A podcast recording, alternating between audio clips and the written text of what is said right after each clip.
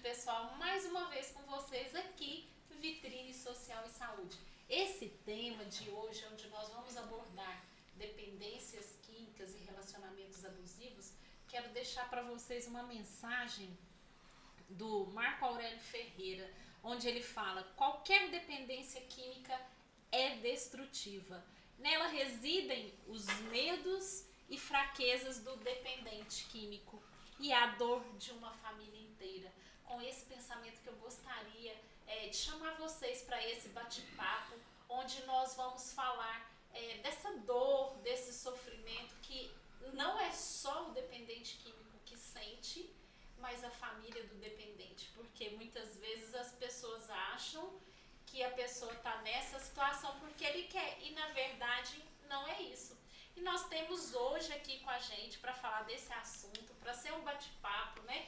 Nós vamos trazer de uma forma leve, mas de uma forma muito sincera, o Bruno Alexandre. Ele é terapeuta, ele trabalha com as pessoas com, com esse problema. Então, ele é um terapeuta socioemocional, ele é conselheiro em dependências químicas, psicanalista em formação um ex-dependente químico, né? Como ele mesmo gosta de falar, de falar em recuperação já há nove anos. O Bruno ele coordena projetos sociais voltados às pessoas que vivem em situações de vulnerabilidade.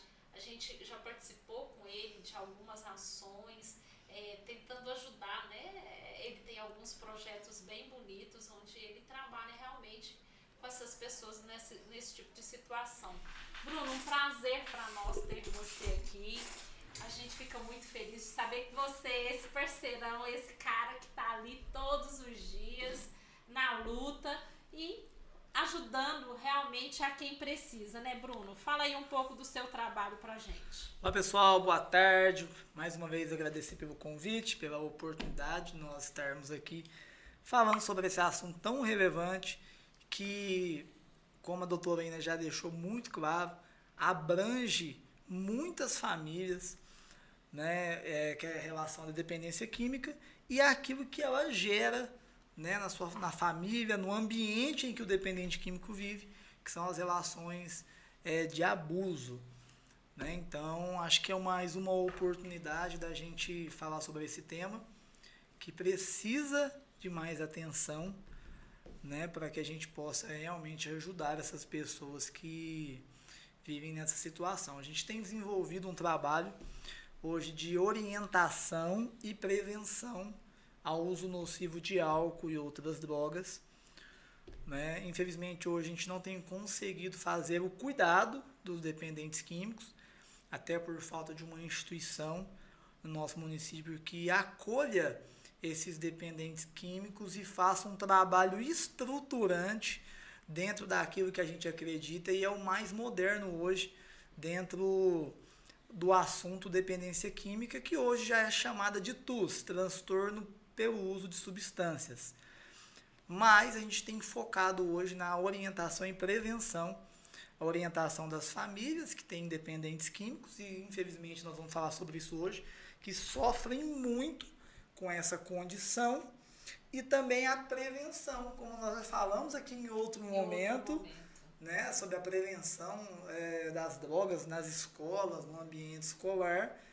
Né, a gente tem focado em fazer a prevenção, levando informação, né, para que outras famílias não venham viver essa situação que não abate na porta e não avisa ninguém. Né? Bruno, é, eu gostaria de convidar vocês que estamos assistindo que por acaso ainda não é inscrito no nosso canal, que se inscreva, ative o sininho, compartilhe, ajude para que esse assunto e outros assuntos cheguem a outras pessoas, que a gente procura levar de forma inteligente, a gente sempre procura é, profissionais capacitados, assim como o Bruno, entre outros que já vieram aqui e que vão vir posteriormente. E eu vou responder aqui a Maria Cristina, né? Que ela tá perguntando se o programa vai ficar gravado, porque ela quer mostrar para um amigo que está pedindo ajuda. Sim, esse programa vai estar gravado.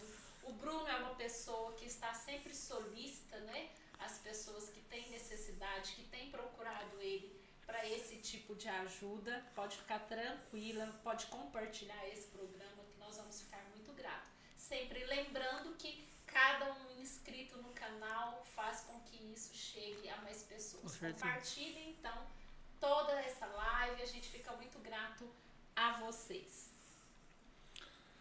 Boa tarde, eu sou o doutor Elias, a doutora Ina aqui com a gente.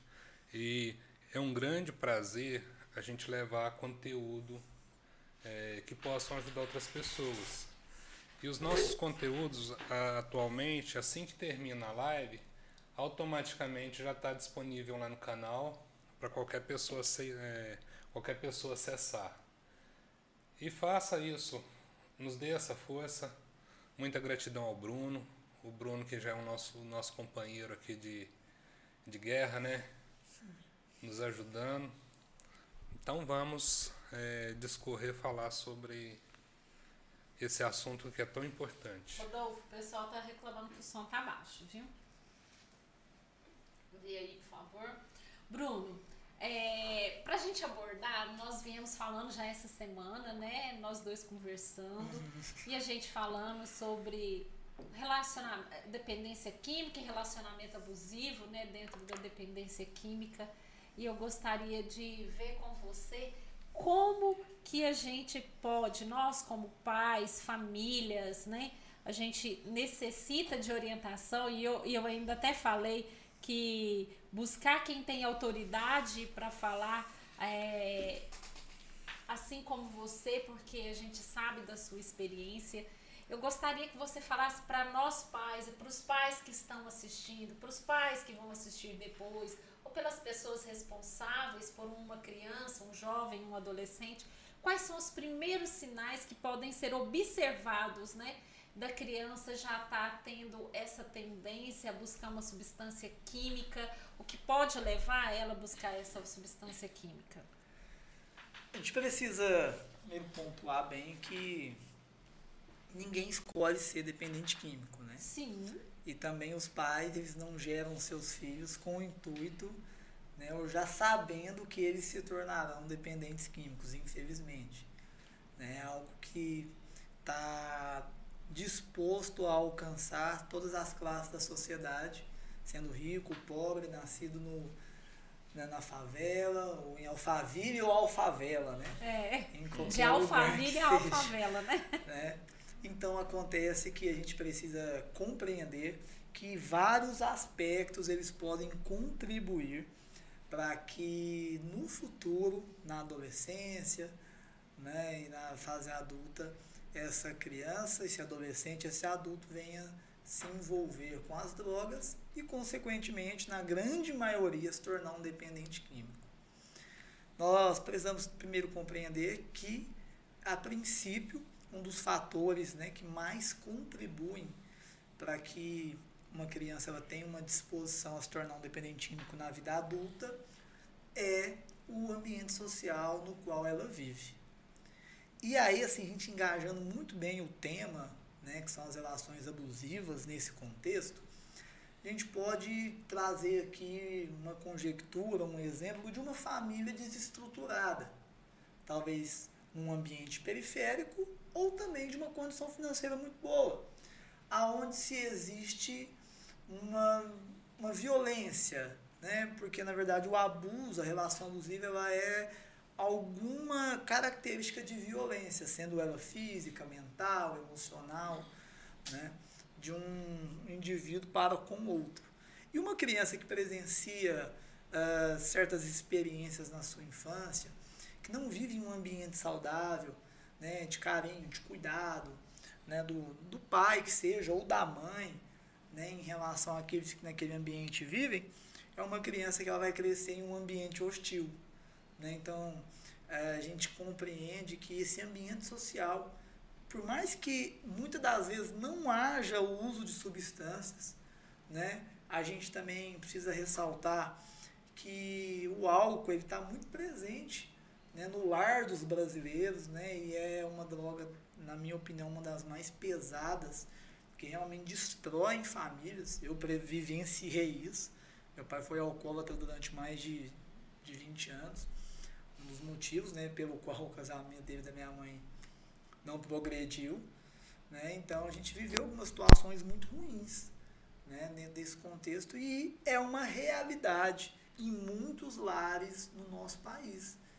Né? Então, o primeiro ponto é esse ambiente social que precisa ser muito bem configurado, né, muito bem cuidado, porque uma criança que cresce com essas experiências de uso abusivo de álcool ou outras drogas, que cresce nesse ambiente de brigas constantes entre os pais, né, onde se existe um abuso, uma violência que seja talvez física ou mental ou emocional, né, onde se há humilhação, aonde se há agressão verbal, né, é um ambiente muito hostil que de certa forma vai gerar nessa criança, nesse adolescente, nesse adulto, né, algumas lacunas Frustrações, né? Frustrações, decepções e percepções erradas do que se é verdadeiramente uma família, né?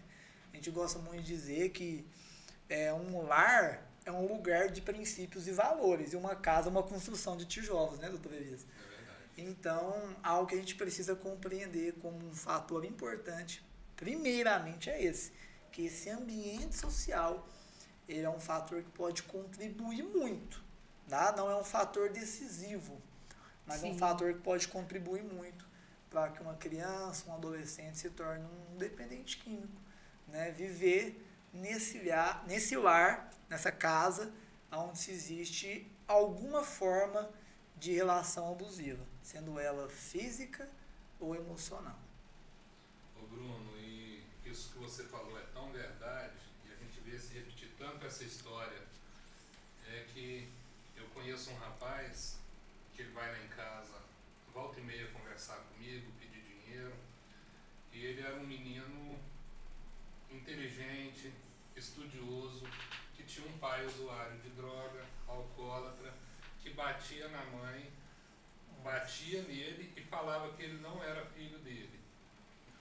Esse menino cresceu, entrou na adolescência, se revoltou, hoje o pai dele não é vivo mais, morreu de cirrose nossa. E esse menino caiu na droga, tá um mulambo. Tá um, trapo humano. Uau.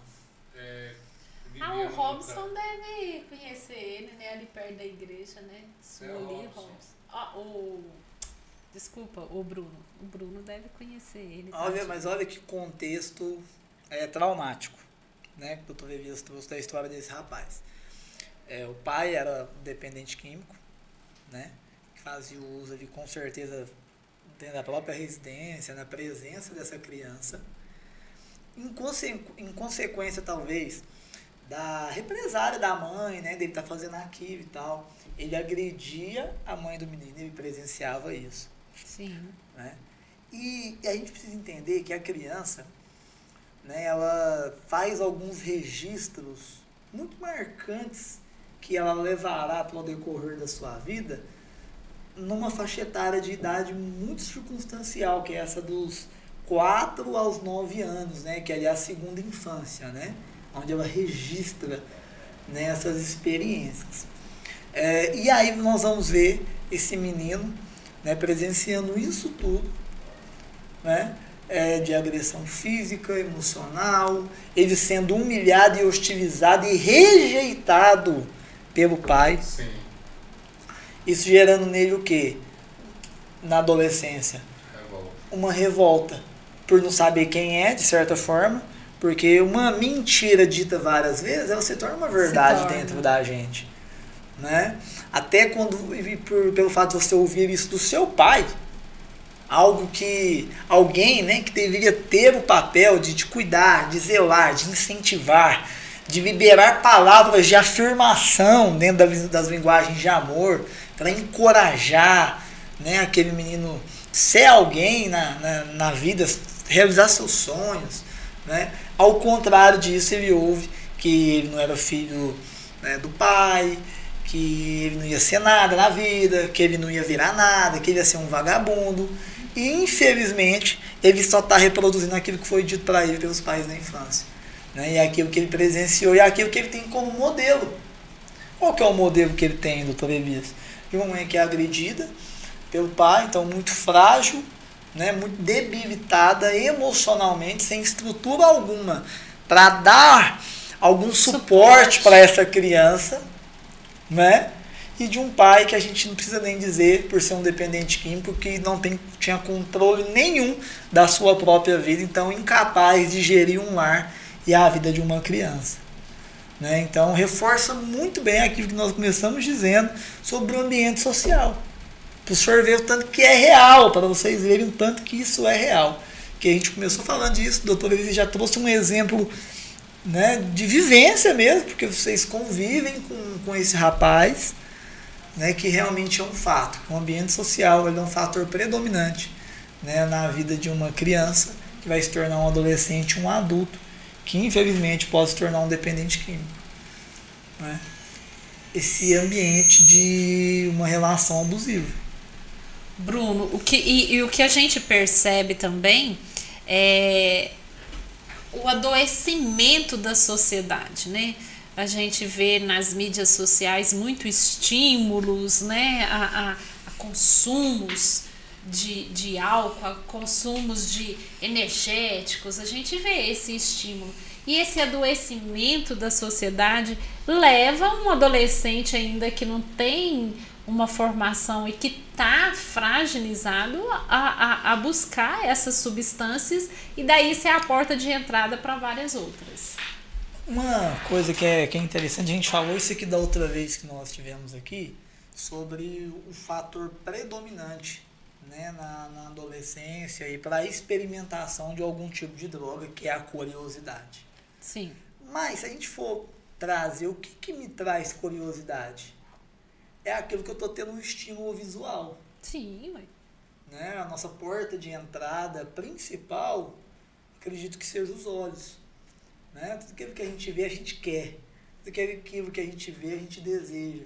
Tudo aquilo que a gente vê que não é bom, a gente é, reputa. Né? Então, é, a gente pega a sociedade.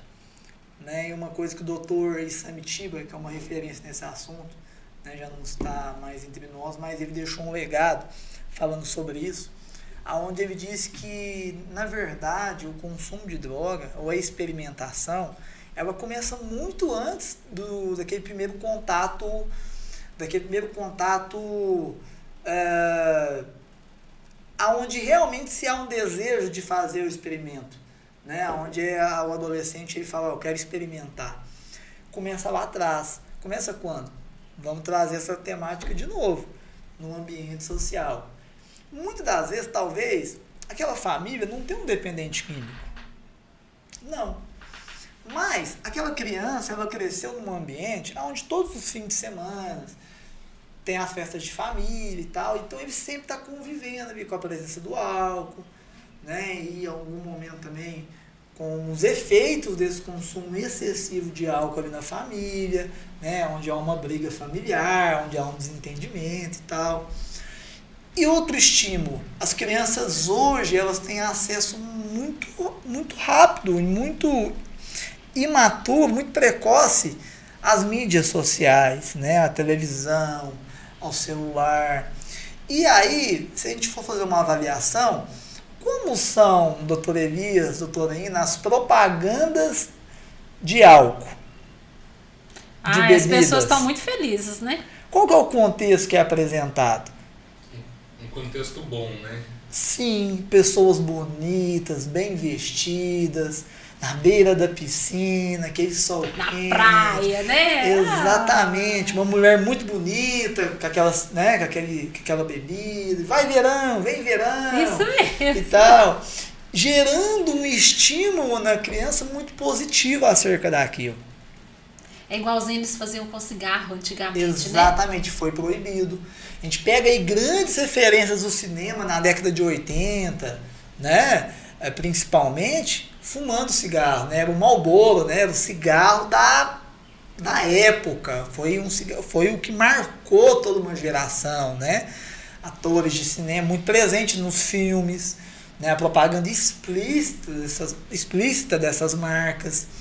Então, nós entendemos que, é, querendo ou não, né? E é uma luta muito grande, porque como eu disse, as crianças hoje têm acesso muito, muito precoce à televisão, às mídias sociais. Existem esses estímulos desde pequeno. O professor Mitira e trazia essa teoria. Que quando a criança ela deslumbrava aquilo com os olhos, era como se ela estivesse flertando com a droga sem saber que aquilo é droga, como algo positivo. Sim. Segundo passo é aquele tio. Aqui, ó, experimenta a espuminha da cerveja. Nossa. Vai lá na geladeira e pega uma cerveja pro tio ou pro pai.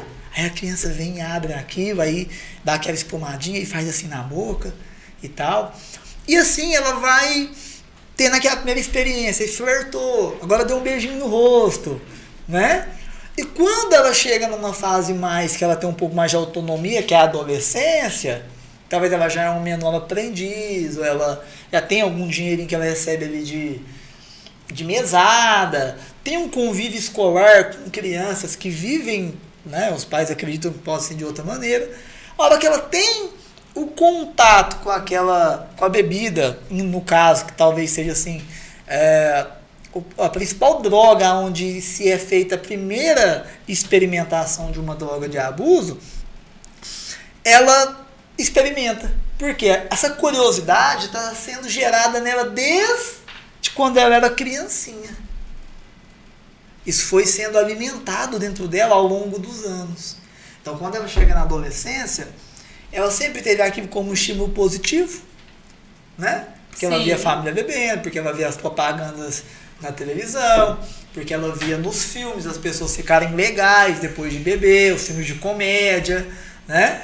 E quando ela chega na adolescência, qual, qual é a informação que ela tem? Que tudo aquilo é um estímulo positivo. Então ela vai e experimenta por curiosidade. Aí chega na escola, dentro da até da própria escola, a gente disse isso aqui, né? Eu ainda toda a experiência dela da faculdade, eu falei também da minha experiência dentro da escola. Né? A gente matava a aula para beber. Né? E tal. E aí, ela vê como aquilo. Ela já tem essa informação desde a infância. Chega na escola, vê os amigos usando, né? Bebendo e tal, comentando que foram nas festas e tudo. Então, o que ela também vai querer fazer? Experimentar. Sim. Né? Então, todo esse estímulo, né, ele vem desde criança e quando chega na adolescência, doutor, isso só se consolida. Porque parece que vai preparando, né, Bruno? Exatamente. É, não, agora você não pode. Olha, olha a frase que é muito usada. A criança fala assim: me dá cerveja. Aí você fala assim: não, agora você não pode. Por quê? Porque você é criança. Não é? Exatamente. Aí a hora que chega na adolescência, Bruno, agora não tem mais nada que me impede. Involuntariamente, os pais geram nela uma expectativa. Vai chegar a idade que eu vou poder. Ao invés de se trazer informação, falar, ó, oh, meu filho, isso aqui é uma bebida, vou explicar o que, é uma bebida alcoólica e tal. Agora, vamos ali comigo. No centro da cidade, vamos ali no, né, em tal lugar ali. Lembra aquele rapaz que a gente viu na porta da padaria, deitado lá no chão? Ah, sei. Que ó, é porque ele bebia. Ele começou bebendo. A droga que ele usa, que faz ele ficar daquele jeito, é a bebida. É diferente. Você está levando uma informação dentro de um contexto embasado. Sim. Ó, vamos ver aqui na internet quais são os efeitos do álcool no organismo. Não seria diferente, doutor? É, seria diferente. Né? A mesma coisa vocês na produção de vocês.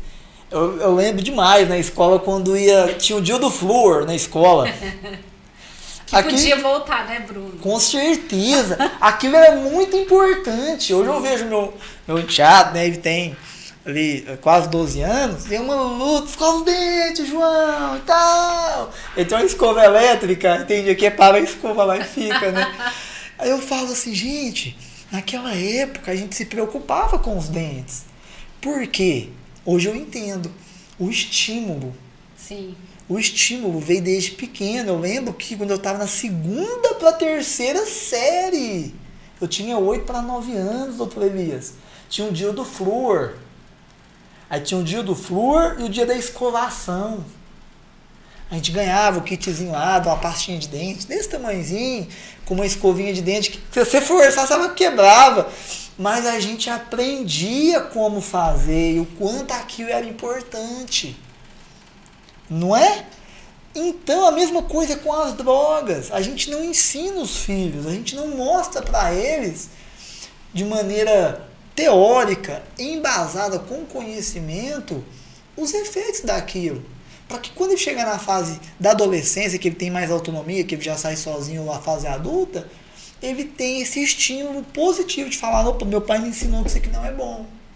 Todo mundo está fazendo, mas eu não sou todo mundo. Todo mundo está fazendo, mas a consequência daqui a alguns anos vai ser aquela que meu pai ou minha mãe me ensinou. Falta isso. A mesma coisa é a questão dos dentes. Ô Bruno, e a gente presencia muito, vai na, nas festas de parente, vai nas festas de amigos, e muitas vezes o pai bebe, o pai fica exaltado, às vezes fica nervoso, não fica dentro do normal. E isso não é legal. E muitas vezes o pai oferece a bebida, muitas vezes é, o pai não dá a bebida, mas a criança presencia aquilo. Chega na adolescência, a criança é desafiada. Mesmo que em casa o pai não deixe, na escola ele é desafiado. Porque o coleguinha está acostumado a beber e bebe até ficar tonto, até passar mal. E fala assim, poxa cara, mas tu é bobo, tu não bebe? Experimenta só um pouquinho, isso aqui é legal demais. E aí começa um ciclo que todos querem experimentar, porque a maioria faz. E começa aquela história que a gente tinha na, na nossa época lá da Maria vai com as outras, né? Exatamente. É exatamente isso. É aquilo que a gente acabou de dizer. É, o estímulo que se tem, ele já é positivo porque não há aquela prevenção primária, né? Dos pais trazendo possíveis conscientização. Aí quando chega na escola, naquela fase de se desenvolver amizade, se desenvolver relacionamentos, né? O que que o adolescente ele vai querer fazer o que todo mundo está fazendo? Sim. É natural isso também. A gente acaba Eles vão que... usar a mesma roupa, o mesmo Claro. sapato, e por que não? Gente, se a gente está Né? num contexto assim, do, do nosso trabalho, um exemplo, eu com o meu sócio lá na empresa, a gente geralmente, por mais que a gente tenha outras atividades também, que juntos, na maioria do tempo a gente só fala o quê? Do nosso trabalho. Normal, é de imóvel, é de financiamento e tal. Beleza. Quando vocês estão com outros dentistas, qual que é o assunto predominante? Odontologia. Odontologia, as atualizações, as novidades. Não adianta não querer falar. Não, exatamente isso. E aí, quando a gente chega num ambiente escolar, eu já percebi isso nas palestras que a gente ministra de prevenção nas escolas. A maioria dos assuntos qual é? É o fim de semana. E o que, que acontece no fim de semana agora? Exposebu Colorado e É tal. verdade. Os shows, e a festa, o bailão e tal. É isso. E o que, que acontece nesses ambientes? Uso abusivo, Abusivo. de álcool, principalmente, e outras drogas. Né? Aí veio a questão do vapor, do cigarro eletrônico. Mas quando fala substância química, é só em, em maconha, cocaína, né? Exatamente. Por isso, a gente tem que bater muito nessa tecla das drogas lícitas, que é o álcool e o tabaco. Né? Vocês mencionaram aqui já que antigamente era muito explícito, e a gente disse aqui essa questão dos filmes, né? a questão do cigarro. Sim. Era tido como algo glamouroso. Não era o cigarro? Luxuoso. Não, e pensar que na, ali pela década de 50, 60, só o homem fumava. A mulher que fumasse, ela era à frente do seu tempo, ela estava desafiando. Revolucionando! revolucionando a sociedade. né? Revolucionária. Exatamente isso. E a gente vê a evolução. Se for pegar a história das drogas, nós vamos ver isso, que sempre o homem Começa começa, traz, né? E a partir daí, com aquele discurso que eu não sou tão a favor das mulheres em serem igual aos homens, em, em né? acho que tem que separar isso muito bem. Mas não tem como ser igual aos homens, né? Exatamente. Porque mulher é mulher, homem é homem. Exatamente isso. Cada um na sua posição Mas social. como- E isso não, não faz da mulher menos inteligente e Não. menos capacitada. Mas como a cultura ela vem sendo instalada? Dessa maneira. Os homens começavam, né? Sim. Porque realmente existia aquele. É o alvo do poder, né? Exatamente. Existe aquela cultura patriarcal, né? Sim. Dos homens dominando. E depois vem as mulheres. Claro que assim, fazendo diferença em vários setores da sociedade, quando as mulheres começaram a se posicionar para lecionar, se tornarem professoras e começaram a estudar, tudo muito válido. Mas quando se vai para o consumo do álcool, do tabaco, as mulheres também Só trilharam o mesmo caminho. É. E aí, esses dias, não sei onde eu estava, que eu falei sobre isso. Que, infelizmente, quando a gente vai falar de álcool e outras drogas, as mulheres elas sofrem muito mais que os homens. Sim. Questão Ainda. fisiológica, muito. Fisiológica e social. Por quê? Se a gente for falar hoje, ó, preciso ajudar um homem que está numa situação de dependência química e precisa de ajuda. A gente tem talvez cinco ou seis mais oportunidades que para uma mulher que precisa de ajuda. Então o preconceito social ainda é maior. entre Exatamente. Mas também porque, se a gente for pegar a história da dependência química e a evolução, se começou a estudar a dependência química em mulheres só a partir da década de 90. E aí a demanda já era muito grande. A gente está assistindo um seriado, eu e minha esposa, que chama The Crown, que fala da vida da rainha Elizabeth. Né? A rainha aí da, da Grã-Bretanha e tudo. E a gente vai ver que a, princesa Margaret, que é a irmã dela, teve sérios problemas com álcool. Até que a gente agora está num estágio lá do seriado que ela está depressiva e foi aconselhado para ela fazer terapia pelo príncipe Charles, né, que é o sobrinho, né, que é o príncipe de Gales até hoje, né? Tá Sim. esperando a, a rainha vai ter jeito. a rainha morrer para ele assumir o trono, mas tá Acho difícil, não vai né? ter jeito, não. Então, a gente vê que isso vem também né, na evolução do tempo. E olha para você ver, e ali ela, uma membro da família real, ela teve sérios problemas com álcool. A gente vê que algumas das festas lá, elas Ô, eram Bruno, aí eles falam em álcool pra não ser tão criminalizado, né? Porque a gente sabe que não fica só ali no álcool, né? Sim. Aí a pessoa não tem coragem nem de abordar o outro tema. Porque onde já se viu, né, uma, uma pessoa dessa é, falar que usa, usa droga sim, gente, usa. Onde, onde a gente acha que menos tem, ah, não, é só o pobre que tá usando, tá? Não lembra Não. você tem experiências Não. aí que, que, que a, a gente vê que tá mais perto do que se imagina. Interessante isso que você fala disso agora, porque até falava isso com um um pessoal essa semana sobre a questão do álcool, né? Que na verdade é, o álcool ele não é tido como droga, É, ué. né? De certa forma. E isso fica tão, muitas das vezes, camuflado dentro da sociedade que a gente não consegue tirar essas lentes coloridas né, e observar que não há diferença de alguém que seja dependente do crack ou dependente do álcool. Qualquer vício, ele tem uma mesma gama de comportamentos do que qualquer outro. Né? O vício ele tem uma característica que é única, uma característica que é única. Que se você é viciado em refrigerante, em doce, ou se você é viciado em cocaína. Claro que, claro, cada droga tem um seu efeito diferente, né? Tem um contexto também que se aplica a cada uma delas, né? nos padrões de consumo. E um Porém, reflexo na sociedade. Claro. Porém, as características de alguém que é viciado em algo, elas são as mesmas. Então, é algo que a gente precisa estar muito atento e quebrar esse paradigma, né? Que existe diferença entre aquele que é viciado no álcool, né? Que é dependente do álcool, ele é alcoólatra ou ele é um, até um etilista, né? O etilista é aquele que não bebe, mas só a bebida destilada, mas ele bebe perfume, ele bebe combustível, né? existe também. Existe. Ou aquele também que é dependente do crack. Né? Existe esse preconceito. Né? Até por, pelo fato também que a gente já disse aqui, pela força da mídia, né? que fez, que transmitiu essa, esse reforço positivo que o álcool é algo positivo, é algo bom, né? mas nunca trouxe, como hoje no cigarro é obrigatório, trazer as consequências. Ó, fumar causa câncer de pulmão, causar, fumar causa impotência sexual, fumar causa câncer de boca.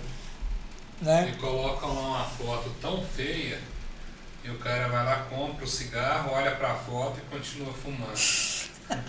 Mas isso já diminuiu muito. O que o Bruno falou agora há pouco é sobre agora é, os jovens estão usando muito cigarro eletrônico, né, Bruno? Sim. Mas tem, tem outra coisa também. A, assim, a, a nossa geração via na televisão a propaganda do cigarro de forma muito aberta.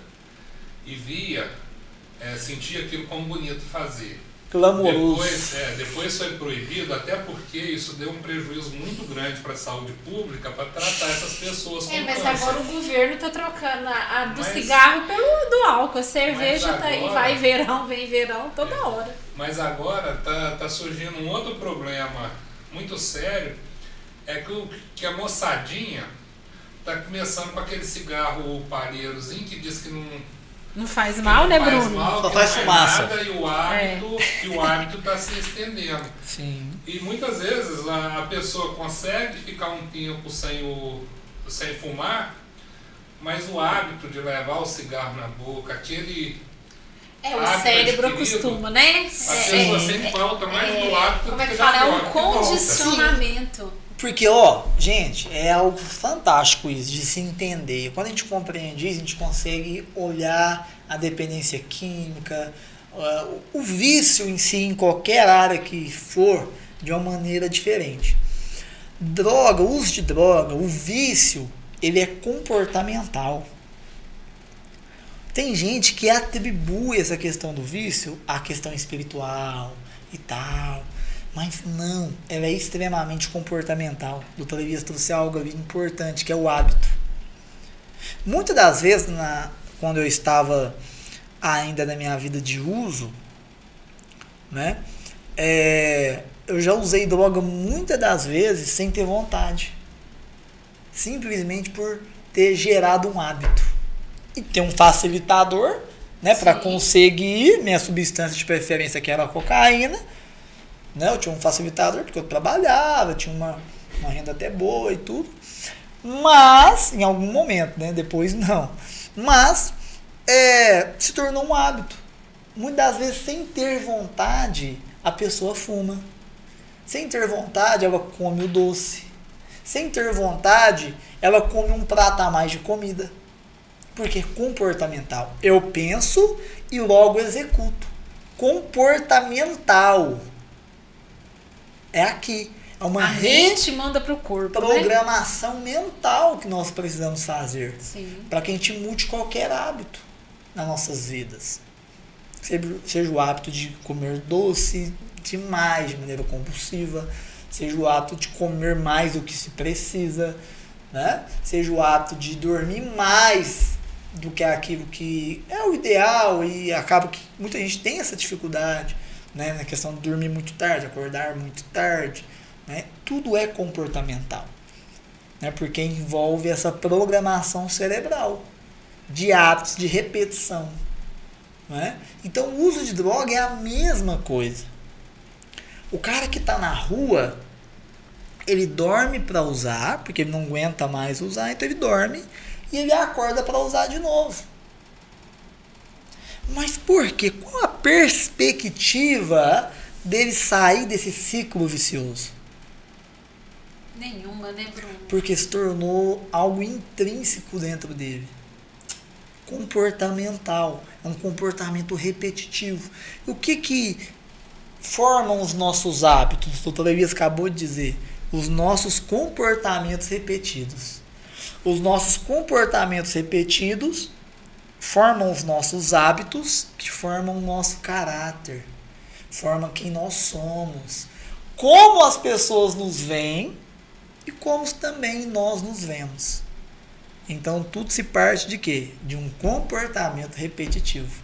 A pessoa que não tem o hábito de escovar os dentes após todas as refeições, ela nunca mais, dificilmente ela vai escovar os dentes após todas as refeições se ela não tiver um problema sério na boca. Porque é um comportamento adquirido e desenvolvido. Ô Bruno, e Verdade.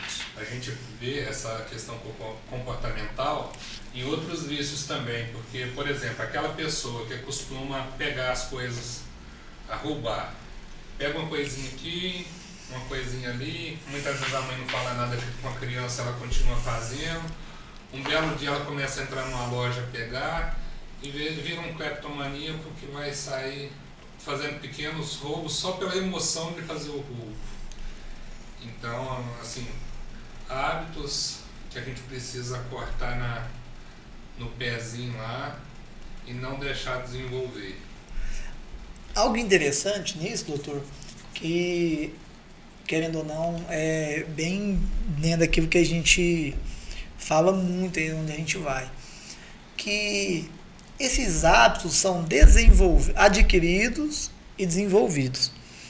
E quando eles começam? Mais uma vez a gente volta naquele assunto do contexto familiar, do núcleo familiar. Não é? Se eu convivo com o pai, com a mãe, que tem maus hábitos, né, que são um conjunto de comportamentos ruins, consequentemente, o modelo que eu tenho é aquele de hábitos ruins. Né? Aí pode ser o de beber, pode ser o de fumar, pode ser talvez o de roubar. Assisti um, seriado uns dias para trás, e hoje é engraçado, né? eu não gostava muito desse seriado, mas hoje eu assisto até bastante. Mas eu consigo, eu gosto muito de fazer uma avaliação do contexto geral.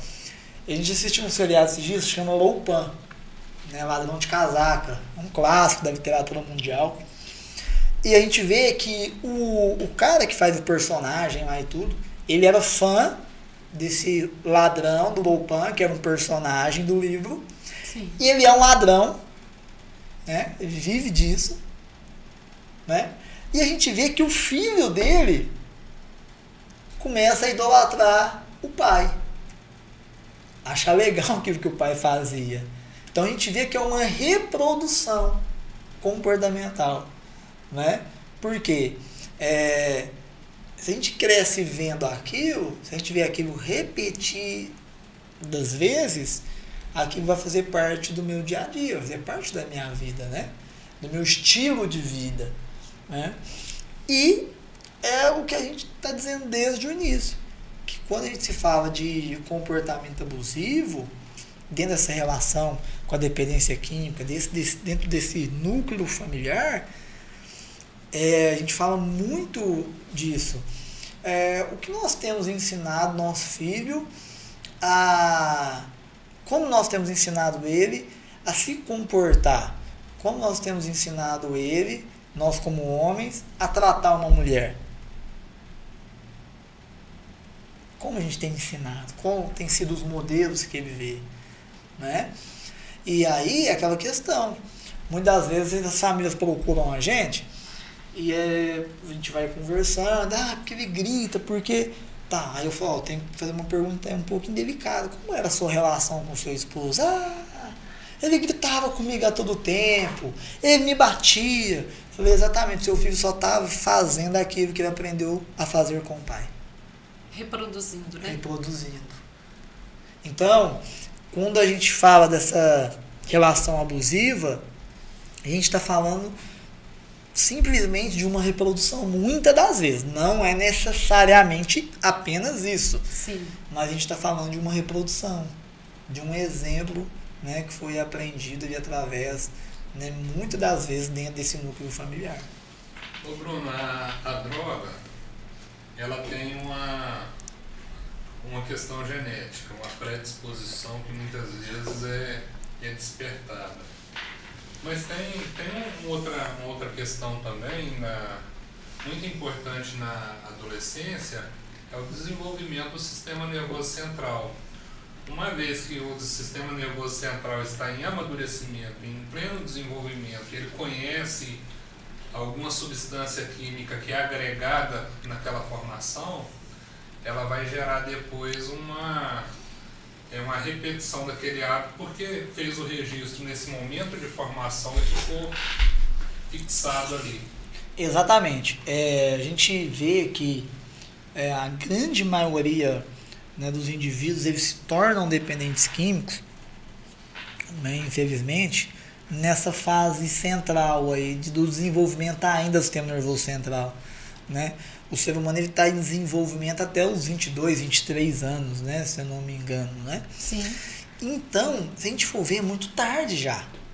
Um mundo tão precoce como a gente vive hoje, 22, 23 anos, gente, já é muito tarde. E aí você pega aquela, aquele adolescente que teve uma primeira experiência, que experimentou, teve curiosidade, e experimentou com 13, 14 anos. Aí eu, é, eu falo porque foi o meu caso. Nem tinha pensado nisso, mas olha, 13, 14 anos. Aí isso era muito recreativo. Isso era muito esporádico. Uma vez ao mês. Depois se tornou a cada 15 dias. Depois se tornou toda semana depois se tornou todos os dias. Dentro de um ano e meio, o Bruno já era um dependente químico. Nossa. Muito rápido isso. Né? Por quê? É, o, o sistema nervoso central está em formação, então ele está mais vulnerável ainda. Ele não está com todos os seus padrões e terminações Nervosas, formadas. É. Né? Essa, dessa programação mental. Então, se a gente for ver que, que o ser humano se desenvolve até 22, 23 anos, já, de certa forma, pelo mundo precoce que nós vivemos hoje, é muito tarde. Né? Então, é isso que aconteceu comigo. E aí eu fui para, eu fui entrar em abstinência da droga, eu já tinha quase 22 anos. E eu estou até hoje, né? Sim. Mas, para você ver, foi muito precoce. Foi muito precoce. Então, a gente vê que a maioria deles se iniciaram, doutor Elias, nessa idade da adolescência, né? Bem ali na saída da terceira infância, né? Se não me engano vai até os, os 11 anos ali, que é onde entra a pré-adolescência, né? E infelizmente estão até hoje, né? Já 10, 12, 13 anos, então a maioria deles já tem 24, 25, 26 anos. Bruno, quando você fala assim para mim assim, é, eu tive o primeiro contato aos 13 anos com droga. Tá certo que você foi induzido a isso, eu acredito. Of, of, ofereceram para você. Você acha que a gente, como pais, talvez pela quantidade de horas que tem que trabalhar, pela, pela nossa posição de levar é, conforto ao lar, levar segurança, tem algum momento que a gente falha? Eu pergunto isso porque nós somos pais. Eu acho que todo pai que quando vê seu filho nesse momento ele pensa assim: onde eu falhei? Tem algum momento, Bruno, assim, que você. Eu não, eu não posso perguntar isso para outra pessoa que eu não tenha tanta intimidade assim quanto você e que eu não tenha, que eu não acredite tanto na resposta. Será que a gente, como pais, Bruno, em algum momento a gente falha? é, por tentativa de levar só conforto, de levar é, coisas melhores para o filho. Eu, eu tenho, eu, eu temo essas coisas assim, sabe? Acho que a gente precisa tomar muito cuidado. É, existe um discurso, a gente usa muito entre os pais. Eu quero dar para o meu filho aquilo que eu não tive. Ah, eu quero proporcionar para o meu filho aquilo que eu não, meus pais não puderam me proporcionar. A gente precisa tomar muito cuidado com essa frase. Porque, de certa forma, se hoje nós somos pessoas que produzimos algo em sociedade, são pessoas idôneas, é algo que nós vivemos que, entre aspas, na nossa mente não foi bom, porque isso gerou uma marca na gente, talvez a escassez, né, ter que dividir um pão em cinco, né, muitas vezes não ter o feijão, não ter o arroz. Isso fez de nós as pessoas que nós somos hoje capazes de nos reinventar, de sermos resilientes em meio às situações difíceis. Doutor Elias compartilhou que da última vez eu lembro muito bem na época da pandemia, né, doutor? E a dificuldade que tudo isso trouxe para o trabalho de vocês, Sim. né? Aonde, gente, não tem contato mais íntimo que aquele, né? Não. Dentro do consultório, né? E quanto foi necessário ter frieza, não, não é. E talvez eu tenho certeza, não talvez, tenho certeza que isso que a capacidade de vocês tomarem as decisões assertivas, de terem paciência e tudo, isso foram geradas mediante o que? As experiências que vocês viveram ao longo da vida. Então, quando a gente diz assim, eu não quero que meus filhos passem aquilo que eu passei, que eles não sofram o que eu sofri, hum, é, a gente precisa entender que nós também não podemos dar aquilo que nós não temos. Mas nós já como adultos maduros, a gente também precisa aprender a discernir o que foi algo que nossos pais nos deram, que eles não tinham para dar mesmo. E aí, se infelizmente, por eles não saberem fazer, um exemplo é que meus pais me tiveram com 17 anos. Então, infelizmente, é claro que eles iam errar muito comigo. É claro. Meu pai não conheceu o pai, minha mãe não conheceu o pai. Então, Entendem isso? Sim. Então a gente precisa ter um equilíbrio nisso. Para quando a gente dizer assim, é, ó, aonde foi que eu errei? Uma coisa que o Mário Sérgio Cortella fala, faça o melhor que você pode dentro da condição que você tem. Mas dentro desse fazer o melhor que você pode na condição que você tem, a gente tem que ser maduro. E entender que algumas coisas não estão ao nosso alcance porque a gente não aprendeu a fazer também. Sim. Né? Então, a gente precisa fazer uma avaliação sincera. E muitas das vezes os pais, eu vejo muito isso quando me procuram, eles têm essa dificuldade de fazer essa avaliação sincera consigo mesmo. De falar, ó, acho que eu errei nisso aqui e acertei aqui. Mas, quando ele me fala assim que errou, eu trago para ele a seguinte pergunta: Por que você acha que você errou? Aí muitas das vezes ele me diz assim: Porque eu tinha medo. Aí vai muito mais profundo. Por quê? A gente tem que identificar. A gente tem que identificar. De onde que vem esse medo? Será que foi porque é, você não vivenciou isso com seus pais também? E é um padrão. Muitas das vezes os pais eles transferem para os filhos as experiências também ruins que eles viveram com seus pais. Então a gente é uma linha muito tênue. Essa pergunta é muito boa e assim, ela dá uma hora de conversa. né? Porque se a gente for pegar cada ponto, é muito complexo isso. Mas uma coisa eu deixo para os pais nessa tarde. E para vocês como pais. Né? Faça o melhor que vocês podem na condição que vocês têm. Né? Para que as experiências ruins que vocês viveram, elas não sejam refletidas nos filhos de vocês, né? Muitos viveram situações muito hostis com seus pais em relação a essa questão de horário de chegar em casa, né?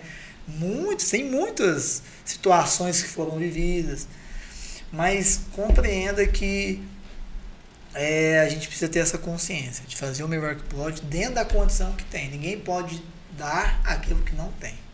Ô Bruno, e eu acho que uma coisa importantíssima também que a gente precisa é, saber é como identificar quais os primeiros sinais que o meu filho vai dar que ele está é, tomando esse caminho, as atitudes, o, que, o que, que a gente pode identificar? Meu filho tem algo errado, tem alguma coisa estranha e eu preciso acender aquele alerta para eu descobrir o que, que é. é hoje, o doutor Elias, muito boa também essa pergunta, interessante e assim, muito pertinente pelo momento que a gente tem vivido, né? É, por, até por ter um pré-adolescente em casa, a gente vai vendo algumas experiências mais de perto. E uma coisa que a mídia ela tem pregado muito, as músicas, os vídeos motivacionais, é assim.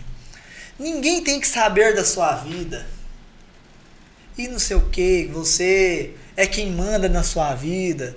Você que.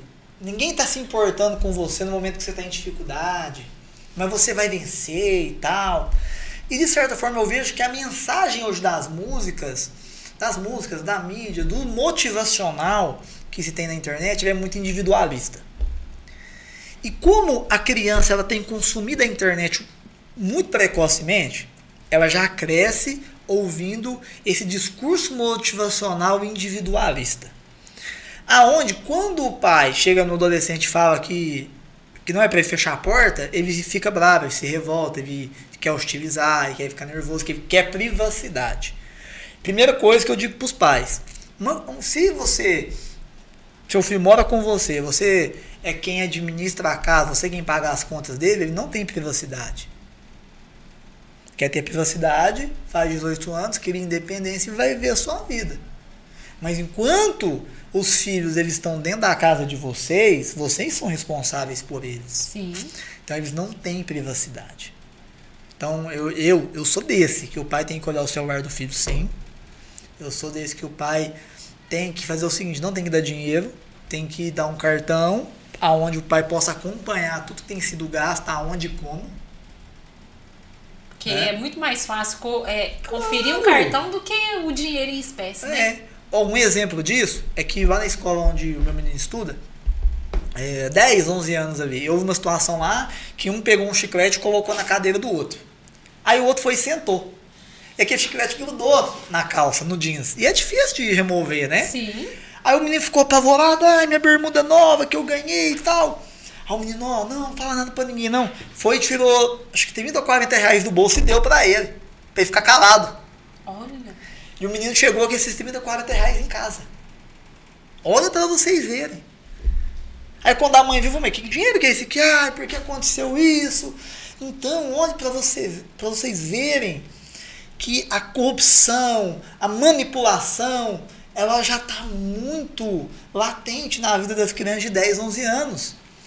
E, de certa forma, os pais, eles criam facilitadores. Você não coloca dinheiro, 50 reais na mão.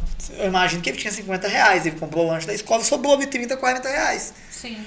Então, como que um menino de 10, 11 anos tem condição de administrar 50 reais? Não, e aí vai chegar em casa, é, cadê o troco? Ah, perdi. Exatamente. Aí é mentira Ponto. atrás de mentira. Uma né? situação, né? doutora Elias, generalizada. Então, primeiro conselho, dentro daquilo que o senhor trouxe, que eu digo para os pais, vocês têm que ter o extremo controle da vida dos seus filhos. Tem que ter o extremo controle da vida dos seus filhos. Se ele tem um celular, o celular dele não tem que ter senha. Você tem que ter livre acesso ao celular dele. Ah, mas eu apago as conversas quando minha hora. Não, então se você quer ter seu celular, não apague as conversas. Porque eu quero ver o que você está conversando. Primeiro passo, esse controle da vida dos filhos. Porque alguém que tem autonomia é alguém que paga as próprias contas, sim ou não, gente? Sim. sim.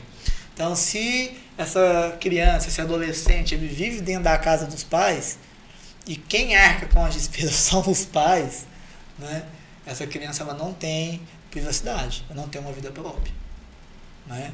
Então, a partir do momento, Levis, que se tem esse, esse controle, que se tem, claro, não de maneira sempre hostil, mas tem as maneiras de fazer, né? Existe todo um, um manejo de casos nessas situações, mas, infelizmente, isso já gera um enfrentamento, né? E eles ficam nervosos, eles, né? Não, porque o quarto é meu, não, não é seu, tá dentro da minha casa. Então, né, eu tenho acesso a ele. Né, isso não pode virar uma discussão, isso tem que ser um diálogo. Sim. Né? Mas, é, um outro conselho é, porque infelizmente isso não é feito, aí muitas das vezes, quando vai desconfiar, é porque já está usando. Aí, muitas das vezes, já está desencadeado. Por quê? Não conseguiu ver os primeiros sintomas, que é, se eu pego o celular dessa criança, desse adolescente, e vejo que ele tem conversas estranhas, eu já vou ter na hora uma percepção que algo está errado, não é? Se eu vejo que ele está pedindo conta bancária de alguém, se eu vejo que ele está fazendo depósito para alguém, né? Se eu vejo que esse dinheiro que eu estou dando para ele não está sendo convertido em nada, em lanche, em alguma coisa, um fone de ouvido que, essas, que as crianças gostam e tal. Então eu preciso ter essa percepção. E aí vem onde o que a doutora ainda disse, essa questão da correria, né, da, de prover, né, de sustentar a casa, que infelizmente muitas das vezes não sobra tempo para fazer isso. Né? E é uma mudança de hábito também que a gente tem falado aqui. Né? Os pais aprenderem a ter esse hábito. E Bruno, e você, e você vai, vai me dizer, uma simples palavra de uma criança jogada ao vento, o pai tem que perceber o que, que ela tá querendo dizer Claro. com aquilo, não é? É, a gente teve um relato esses dias para trás. Ah, o menino falou assim, com 10 anos, maconha. Aí eu tava lá no, no meio, né, do- com o pessoal e tal. Aí eu chamei depois o pai dele, falei, ó, assim, não vai mal não, não tem nada a ver com isso tal, mas é, se o menino falou algo ali assim, você sabe da onde que ele extraiu essa informação? Então a gente precisa estar atento ao que as crianças falam e como elas se comportam, né? Então se precisa criar mecanismo. Hoje tem a tecnologia que nos dá essas ferramentas. Como hoje tem as contas para criança, tem aplicativos de banco que já tem uma conta que é para criança. Então, você quer dar sua mesadinha, tal, faz o Pix. Que aí você consegue controlar do televisão onde ela está gastando. Ah, comprou gift card, gastou na Play Store, gastou né, na, no PlayStation, entende? Porque acredito que a gente precisa diminuir os facilitadores. E os facilitadores, porque droga se compra. Então, muitas das vezes é né, em dinheiro. né? É, porque um traficante não vai querer um pix, né? O, Claro que vai. A grande maioria hoje é. Tudo hoje, no pix, hoje Bruno? não tem dinheiro mais no chão. Tem ainda, claro, mas é muito menos hoje. Sim. Mas, se eu tenho. a- aí que vem a questão de ter esse controle inibitório. Se eu tenho o acesso à conta do meu filho, eu vejo que ele fez um Pix com um sujeito que eu nu- nunca ouvi vi. falar na vida, sem o meu consentimento. Então eu tenho um fato ali circunstancial para confrontar ele, doutora Elias. Ô, querido, é, vem cá, vem cá com o pai aqui. Quem que é essa pessoa aqui? Ah, ah. Aí precisa me identificar que algo tem, tá errado. Né? E nem sempre, né, Bruno? Dá, que, é, é, antigamente, a minha avó falava assim: é, eu confio desconfiando. Minha avó, eu, eu perdi minha avó, eu tinha 13 anos. Mas isso sempre eu levei comigo. Sim. É, quando às vezes os, os meninos. Toda criança passa por uma formação, então você tem que confiar desconfiando. Sim. É, usar de confirmação daquele fato que ela te falou, Sim. mas sem ela perceber. Acho que a gente né? precisa pro... exatamente isso. Aí a gente vai programando a mente deles a falar a verdade. Sim. Ó, a gente tem que estar muito atento. Aí, você tem tarefa hoje? Não. Aí hoje a maioria das escolas, pelo menos as particulares, né? E até as que não são, tem lá a agenda, né? Tem. Com, com as, as atividades e tudo. Aí que vem a questão da gente ter essa gestão de tempo, mesmo nessa correria toda. Deixa eu dar uma olhadinha rápida ali. Ué, mas você falou que não tinha tarefa, você tem tarefa aqui. Então, esse confronto precisa começar bem antes. Porque senão, na hora que ele tiver já adolescente, e talvez do nosso tamanho já, Maior do que a gente. ou maior né, que a gente, é mais difícil de confrontar, né, doutor Elias? É verdade. E confrontar e tomar as medidas que precisam ser tomadas disciplinares que o pai tem que disciplinar. Né? Que às vezes é tirar o celular, é cortar a mesada, tem algumas coisas que não são feitas. Sim. Então, né, se você tem aí um filho de 7, 8, 9, 10 anos, toma muito cuidado com o que ele assiste, olha o histórico do YouTube, vê o que, que ele tá vendo. A gente teve um caso que a gente pegou um menino, ah, eu fui pra mãe, pega o celular dele lá, vai lá assim, assim, assim no Google, vê lá o histórico que ele tá acessando. Mas nós fomos ver qual, que, qual era a programação que ele estava vendo no, no YouTube. Como usar o cartão de crédito da mãe escondido. É. Isso. Como hackear a conta do Free Fire. Como é, burlar o sistema de não sei o que.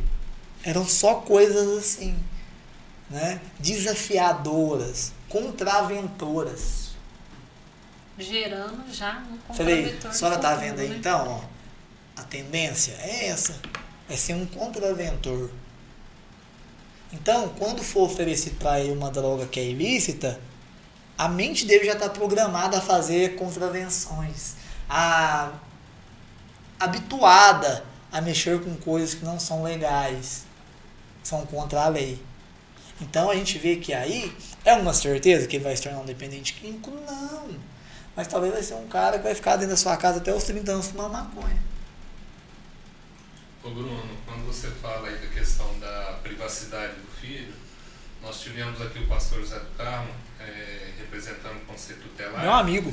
E ele, fala, e ele deu esse mesmo conselho: filho não tem que ter privacidade em celular. Exatamente. Ele deu esse mesmo conselho e. Que bom que estão condizentes Tá nas ideias, né? O pastor Zé do Carmo é um cara assim, que eu é, admiro muito, conheço há muitos anos. Conheço o pastor Zé do Carmo, ele era evangelista ainda antes de ir para o seminário.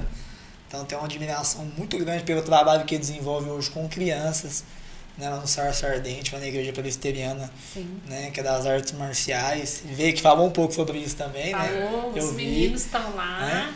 Então, olha aí pra você ver. Ele tá dando o conceito telar.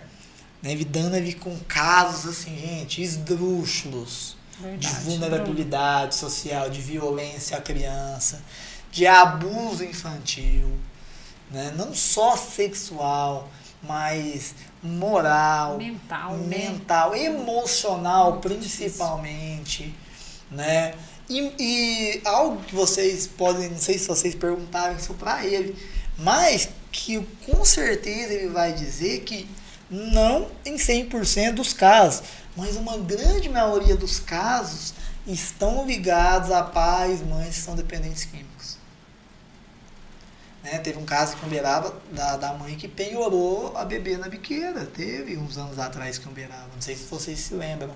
Vou até achar a matéria de jornal, vou mandar para vocês verem. Teve. Meu Deus. Tiveram que buscar a menina, tava penhorada lá na biqueira. Acho que Meu no bairro Girassóis, aí alguma coisa assim. Então essas situações elas acontecem. Né?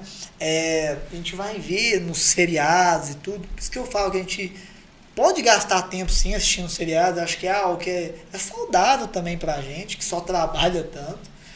Mas eu, é, a gente precisa também observar muito o que a gente está assistindo.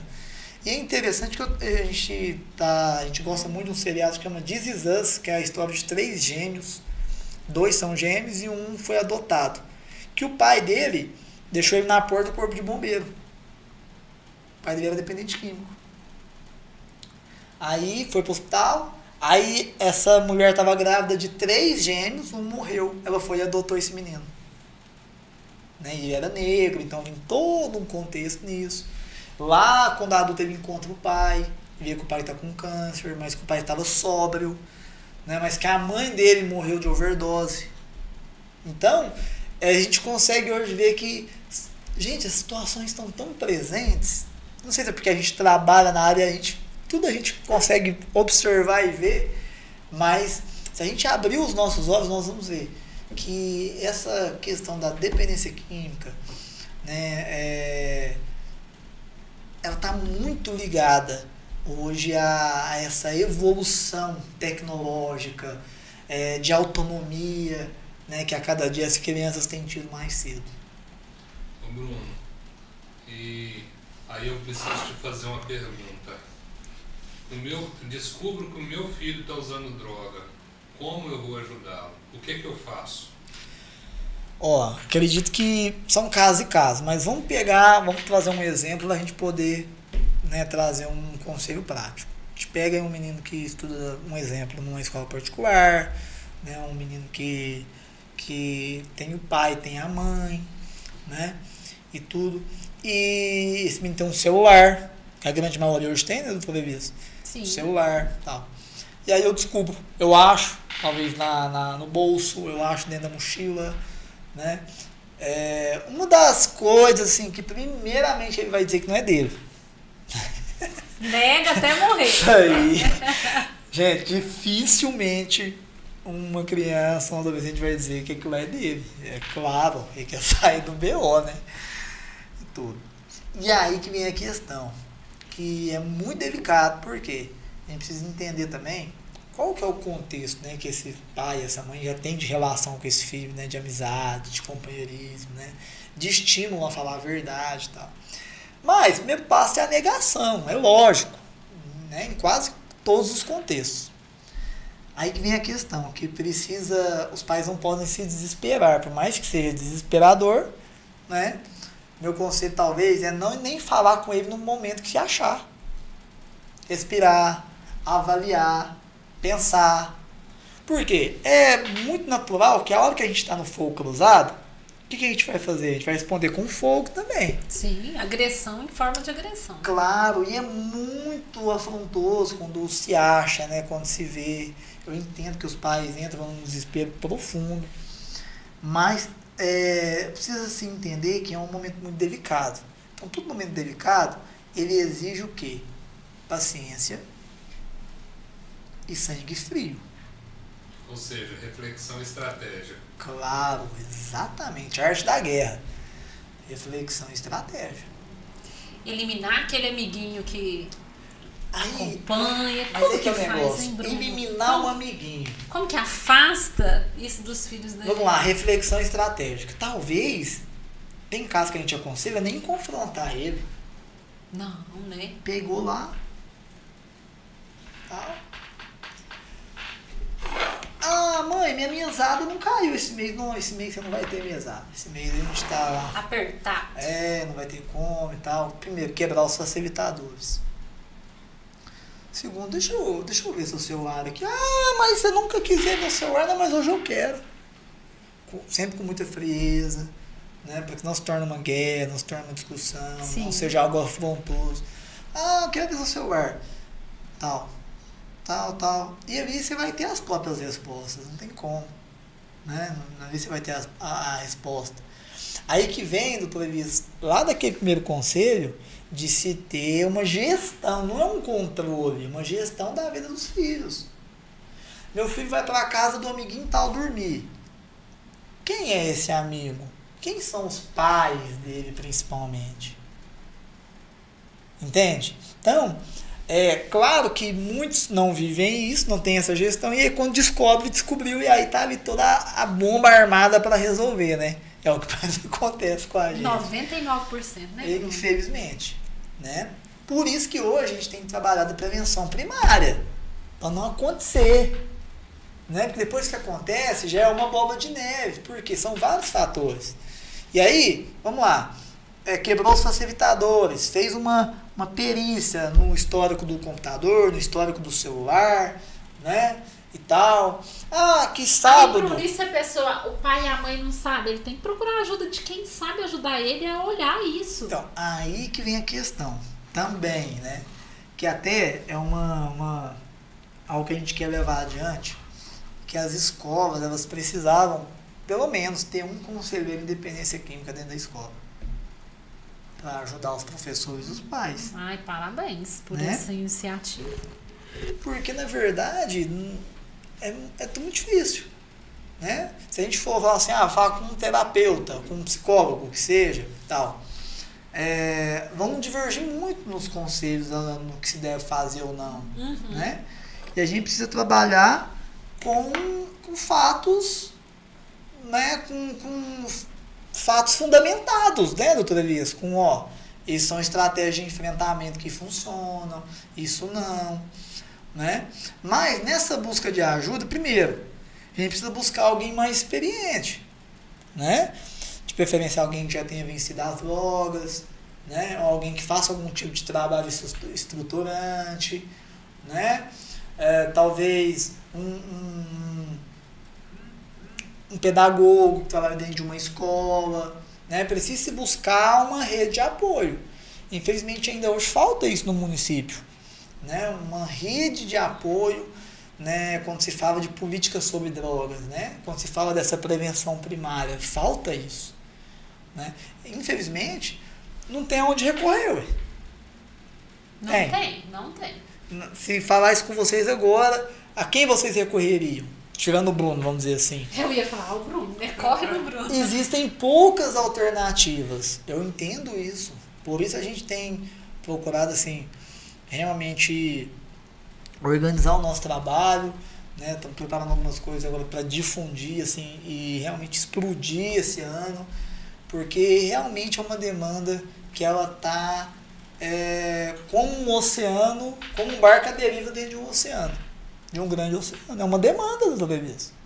É uma sociedade que vai ser formada, né, Bruno? Sim, né? E não se tem, não se tem, né, um, não se tem ajuda especializada no assunto. Então, bem difícil de se resolver, de se buscar ajuda. Mas, meu conselho para os pais é a gente se coloca à disposição e entender isso. Que primeiro passo, respira fundo.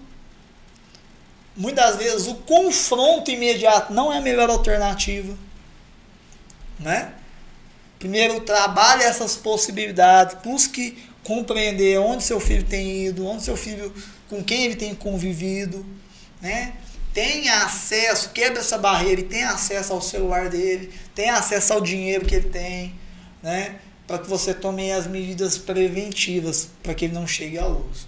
E se chegar, você precisa enfrentar a situação da melhor maneira possível, que é com paciência, com serenidade, né? Buscar ali os meios pelos quais ele pode ter chegado a esse lugar, né? Talvez você precise limitar aí o, a convivência dele, né, com os amigos, talvez ele não vai poder dormir fora de casa, você vai precisar realmente se desgastar de um pouquinho, gastar um pouco de energia para resolver isso, né? Já que aconteceu, já que Ex o caldo entornou, vamos secar, né? Exatamente. Mas não é fácil.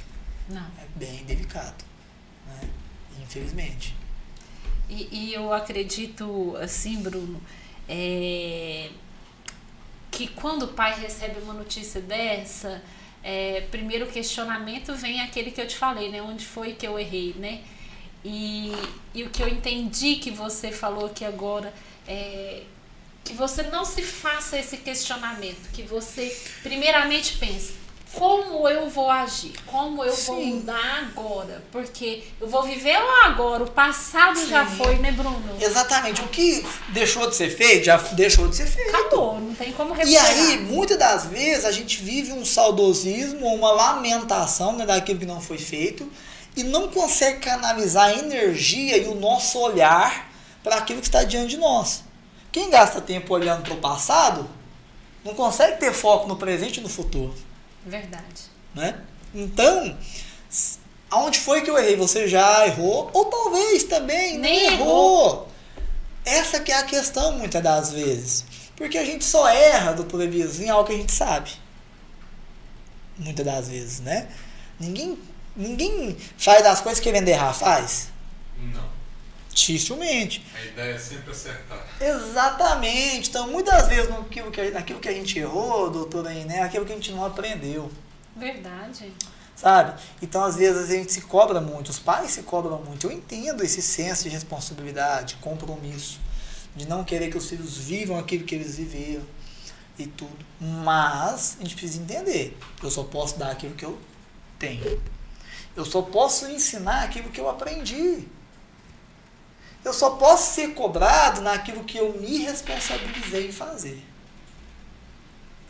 Então, se eu não tenho as ferramentas, não tive, não aprendi, se na minha família não tem nenhum histórico de dependência química, eu nunca convivi com isso, e está acontecendo na minha família, como que eu vou me cobrar por algo que né? eu não tive experiência alguma? Né?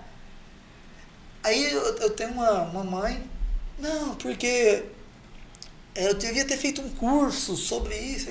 Então só vai ter que fazer curso sobre internet, sobre jogos, sobre gamer, sobre desenvolvimento de jogos. Você vai ter que fazer curso sobre tudo, querida. Não é assim, né, Bruno? Exatamente, é impossível nos dias de hoje. A demanda é muito grande. Ou você vive então por conta de só cuidar do seu filho, e olha que ainda pode falhar. E ainda pode dar errado. Ou você tenta viver uma vida mais normal possível, fazer o melhor que você pode na condição que você tem, que é trabalhar, que é prover, né? E dentro daqueles tempos que, que sobram, você ter o tempo de qualidade em família, você fazer a sua parte. Ou, gente, se isso não der certo, o que, que vai dar certo? Também não tem uma fórmula mágica para dar certo, né? A gente conhece aí também mais que a gente falou que esses aspectos sociais eles são muito relevantes e determinantes, a gente conhece muita gente que cresceu em ambientes extremamente vulneráveis, com pai dependente químico, com mãe prostituta dependente química, né, em virtude do, do vício, e ele nunca teve envolvimento algum. Porém, né? Claro, né? É, existem muitas sequelas, muitos traumas emocionais que hoje né, têm sido tratados em terapia e tudo. Mas né, a gente precisa compreender isso. Ah, e uma, um ponto importante, o doutor Elias trouxe ali algo também que a gente tem que trazer como conselho para os pais, é isso. Investir na saúde mental dos filhos. Terapia. Ah, eu não quero fazer terapia, eu não quero falar da minha vida para ninguém. Que vida, né, gente? 12, 13 anos. Pra eles é uma vida, Lindo, né? uma vidaça, né? Mas, é, por mais que exista resistência no início, é um processo importante. Que a gente precisa, como a gente falou agora há pouco, essa formação do sistema nervoso central, reproduzir isso neles já. Sabe, doutor Elias? Colocar, uh, instituir essa cultura na vida deles. Né? Quem ensina é os pais, gente. Bruno, esses dias eu estava ouvindo um vídeo, né? Que uma professora minha me mandou, ela falando da dopamina, né? Quando você está muito triste, que você não sabe o que fazer, ajude alguém, que você vai se encher de dopamina. Dopamina é um hormônio que a mulher libera na hora do parto, Bruno. Aí a dopamina é uma, é um hormônio do prazer, né? É. Aí ela libera na hora do parto, aí ela apaixona pelo filho. E eu achei interessante fazer essa associação dos cientistas estarem estudando isso. É quando você ajuda, está ansioso, ajude alguém. Está deprimido, ajude alguém. Então, quando você fala da terapia, é, que casa direitinho, né, nessa situação assim, ó, é, tá ansioso, ele, vai, ele não vai estar tá ajudando alguém tão distante, mas ele vai estar tá com terapeuta falando sobre essa vida Sim. tão grande que ele teve e trazendo. E o terapeuta vai estar tá conduzindo a ele a, a, estratégias, a estratégias, a mecanismo, a desenvolver mecanismos para que ele possa realmente sair desse, desse ciclo, né? E é muito válido, muitas das vezes também, essas ocupações adicionais, né? É, é, não são todos que têm essa cultura como a gente tem de se envolver em trabalhos sociais, né, em projetos e tal. Mas se você está envolvido em um projeto social, seja no, na sua igreja, no seu centro espírita, né, na sua comunidade, leve seu filho com você. Ah, eu não quero ir.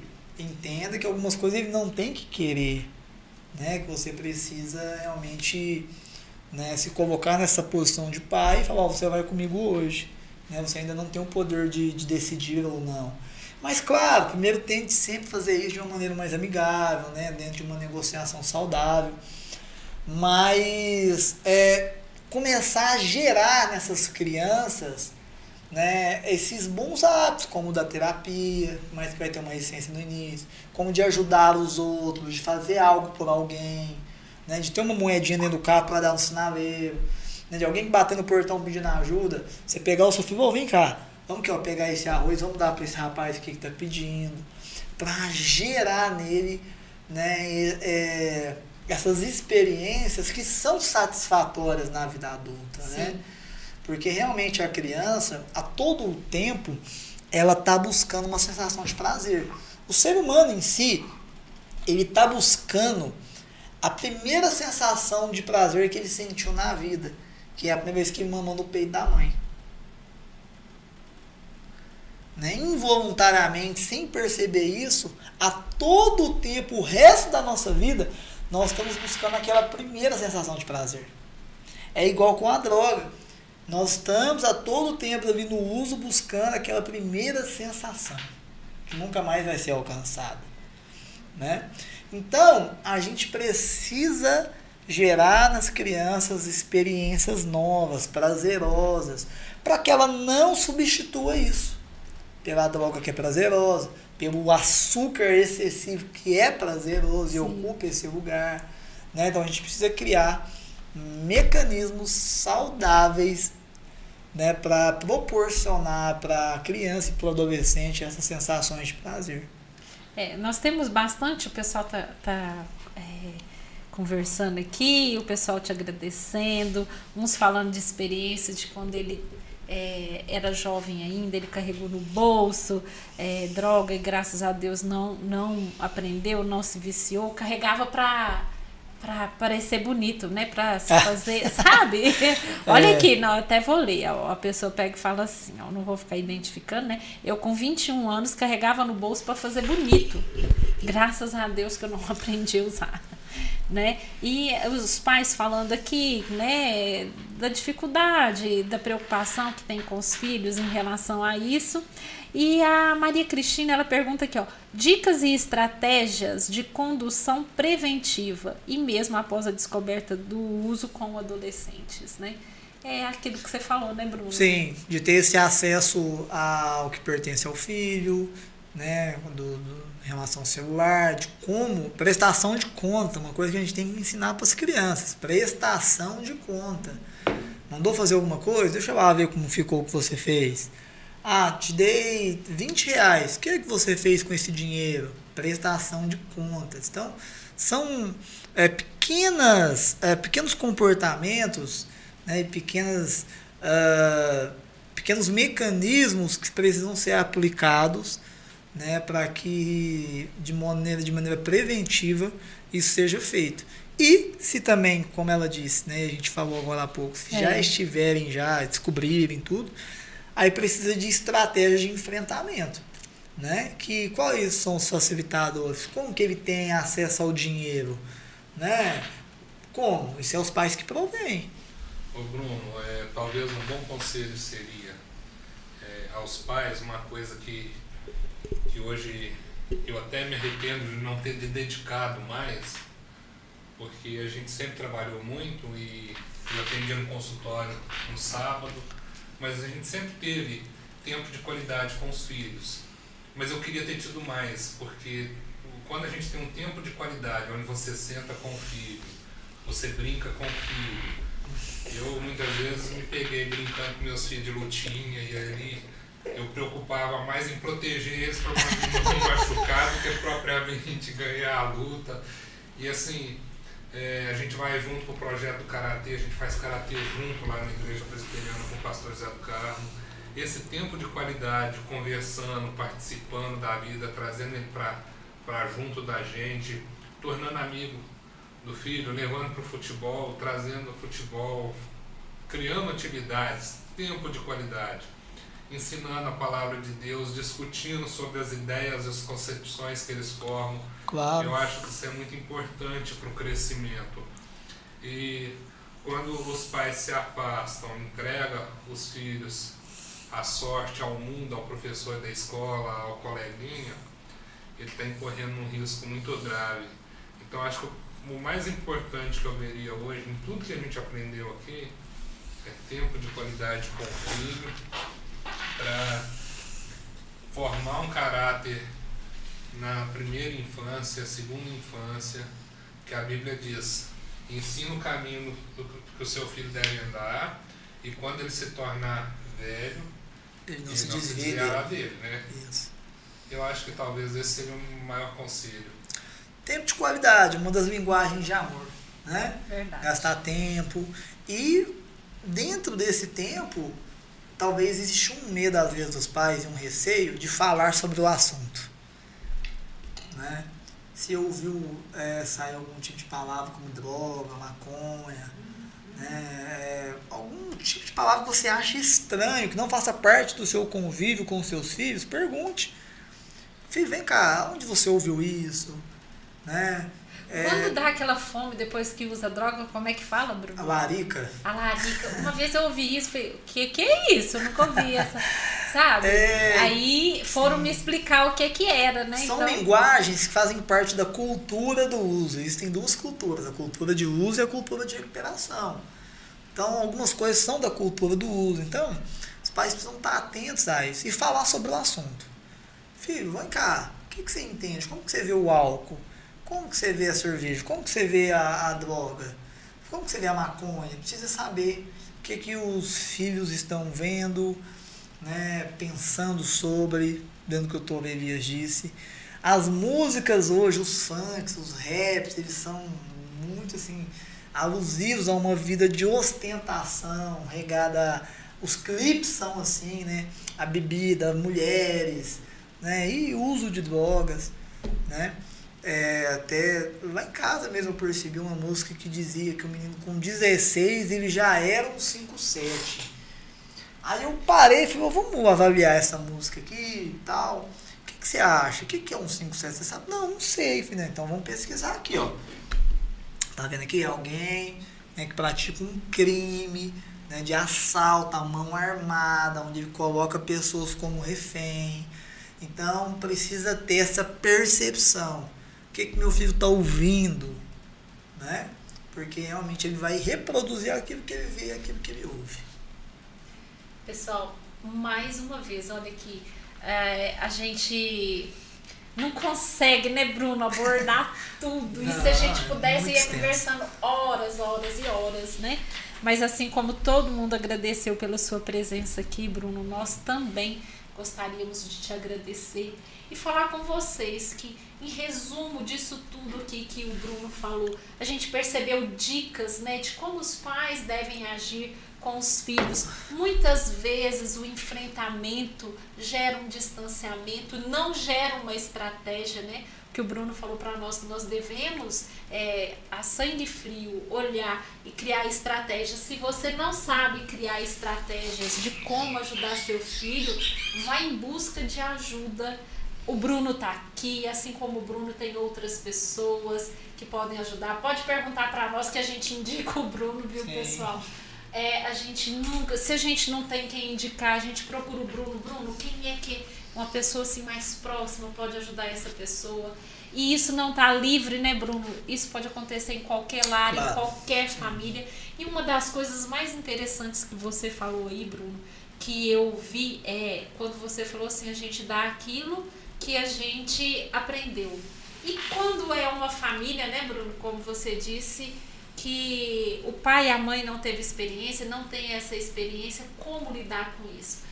se a gente se torna incapaz, a gente se torna impotente diante dessa situação. Então, realmente, buscar uma ajuda especializada, isso não é vergonha. Não. É um direito, é uma precisão. Então, diante de uma dificuldade, gente, é, tomar decisões assertivas, né, Bruno? Claro. Fazer com que é, essa pessoa, é, o filho, aquela pessoa que você precisa ajudar, entender do valor do amor da família e saber que a família vai estar ali junto, mesmo que discretamente, é tomar atitudes e fazer a estratégia correta. Sim, e assim, a gente precisa. É, realmente, eu, eu quando né, a gente tem a oportunidade de falar sobre esse assunto, Aí eu me cobro mais, né? Eu falo, nossa, eu preciso falar mais sobre o assunto, preciso produzir mais conteúdo. E realmente, dentro disso, queria convidar vocês a seguir a gente lá no Instagram, né? É Bruno Se Relacione. Nós vamos, a partir de semana que vem, já estou rascunhando algumas coisas. Quero fazer uma série, né? Talvez de, de conteúdos, fazer algumas lives falando sobre isso. Sobre como descobrir se seu filho está usando drogas, né? Acho que vai ser algo muito pertinente, né? que eu já tenho me organizado para fazer, porque realmente é o que a gente disse aqui. A gente escancara o tema, mas a gente precisa agora de, de ter, né, realmente atender essa demanda. Bruno, esse público nosso é muito participativo. Tem uma menina que segue a gente aqui, muito querida, a Luciene de Queluz, e ela fez umas coisas aqui tão interessantes, eu vou te mostrar. Ela pegou e colocou aqui, ó, tirou, printou a tela com a gente e pôs ali, ó, um, você falando, né, como se você estivesse falando, ó, prestação de contas, fiquem de olho nos seus filhos. Conselho de quem tem experiência. Eu acho fantástico, ela já fez várias aqui, ó, da gente. Ah, é muito interessante. Eu fico grata, né, de todos que estão aqui presando. Ô, Bruno, e a questão da estratégia, ela é muito importante, porque se a gente procura estratégia no, no momento certo, procura pessoas habilitadas a nos dar os, os é, as ferramentas certas para trabalhar, é, fica mais fácil passar por esse sofrimento e resolver o problema. Aí me veio aqui, e se eu uso a estratégia errada? Eu bato de frente com meu filho, eu brigo com ele, eu vou pelo caminho totalmente errado, o meu filho, para sustentar o vício, ele vai roubar, Dentro ele vai casa. prostituir, vai criar uma série de coisas muito piores. Então a estratégia correta é importantíssimo. Esse assunto de hoje, assim, construiu muita coisa. de mim. agradeceu demais, viu, Bruno, aqui a sua presença, o seu tempo, né? Que hoje as pessoas sabem do valor do tempo de cada um. E eu e o doutor Elias mais ainda. A gente fica muito feliz pela sua presença, pelos seus conselhos, pelas suas dicas. Eu falo para você que está nos assistindo agora ou que vai assistir depois, se inscreva no canal, ajude a gente a levar conteúdos, né, que vai engrandecer e trazer informação que possam ajudar alguém. A gente fica muito grato pelas dicas muito grato por vocês estarem aqui com a gente. É, e a gente precisa atingir alguns patamares, até para crescimento do canal, para a gente ter como investir mais. E a gente precisa atingir agora mil seguidores no YouTube. Isso nos dá condições de trazer outros assuntos, outras perspectivas e mais informação, que é o nosso objetivo. Então nos ajude, peça para os familiares, para os amigos se inscreverem no nosso canal, divulga, compartilhe o nosso programa. Isso nos ajuda e ajuda a muitas pessoas que estão lá na ponta, na outra ponta, recebendo as informações. E aí incentiva uma pessoa assim como o Bruno, gente, está doando tempo, doando conhecimento e doando experiências. É isso aí. Pessoal, então a gente se coloca à disposição de vocês, se vocês precisarem. Né? Vamos fazer uma campanha essa semana aí desses seguidores, desses inscritos no canal. Isso, né? por favor, Bruno, você é Porque muito forte nisso. realmente a gente precisa, esse tipo de informação, ela é escassa, né? É, ninguém quer falar, né, né? Bruno? Não só essa, mas tudo que a doutora Ina e a doutora Elias têm trago aqui já nesse último ano são assuntos assim pertinentes demais para a sociedade uberabense, mineira, né? Tudo muito atual, tudo muito é, importante né, para vários segmentos da sociedade, como né, o pastor José do Carmo teve aqui né, em relação falando do conselho tutelar. Sim. A gente não sabe como que funciona, o que que faz. Nada, né? Né? Veio falando sobre o projeto do esporte. Veio o pessoal da, da associação falando sobre a síndrome de Down esses dias para trás. Autismo. Então a gente precisa, pessoal, realmente entender que esses espaços eles precisam ser compartilhados. Como tem sido bom para vocês, né? Vocês aprenderam, se estiveram estimulados. Outras pessoas também precisam né, ouvir isso, e ouvir todo esse conteúdo. Vocês já estão com quantos programas?